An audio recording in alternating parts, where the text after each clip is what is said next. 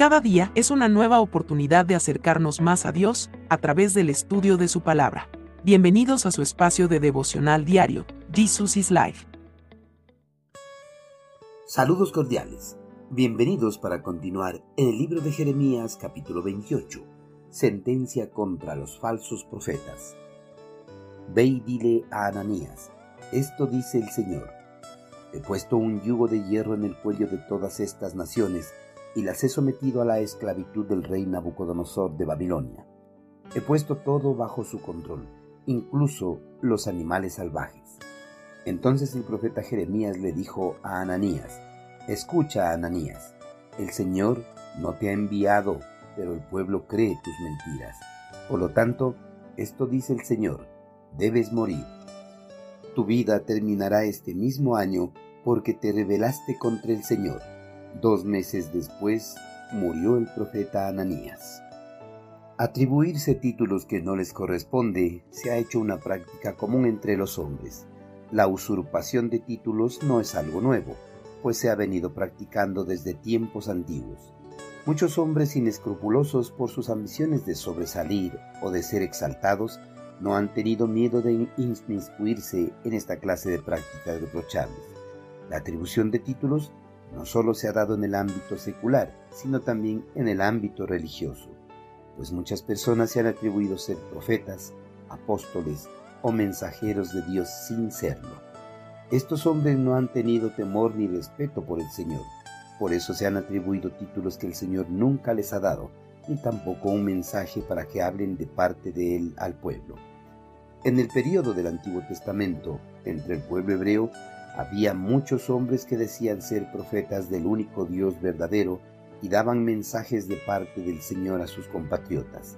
Los mensajes de estos hombres casi siempre eran mensajes de bienestar y prosperidad, porque esta clase de mensajes le agradaba escuchar al pueblo y a los falsos profetas.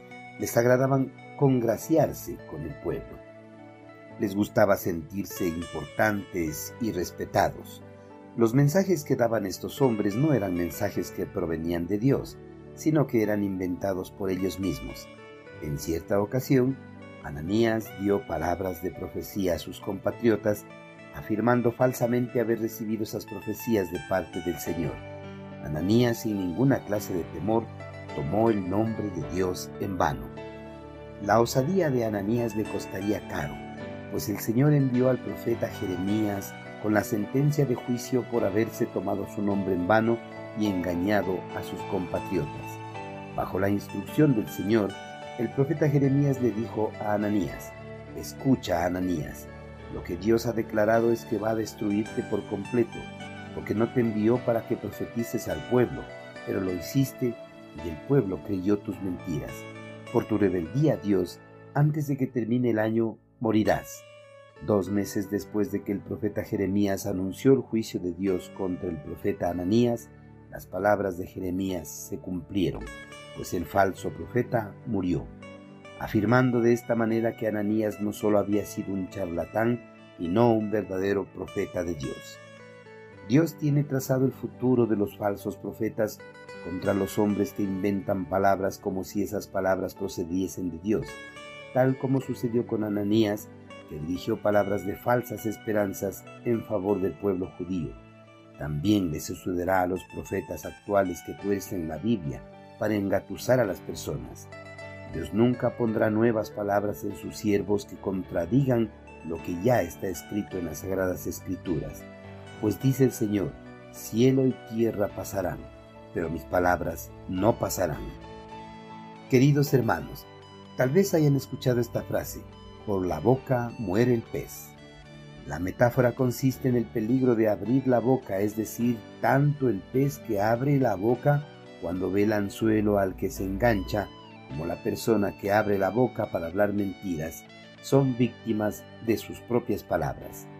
Ananías fue víctima de sus falsas profecías y por esas mentiras tuvo que pagar con su vida. A los profetas actuales que tuercen la palabra de Dios con nuevas revelaciones, les irá igual que a Ananías. Ellos tendrán que pagar con sus vidas la insensatez. Hermanos, tengamos cuidado de pronunciar la siguiente frase. El Señor me dijo. si no queremos tener el mismo destino que tuvo Ananías y otros falsos profetas. Tampoco atribuyámonos títulos que nunca hemos recibido de parte del Señor. Más bien, conformémonos con el honroso título de ser siervos al servicio de Cristo Jesús. Envíenos sus sugerencias y comentarios a nuestro correo electrónico ministerio.jesusislife.net. Este programa es una producción de Jesus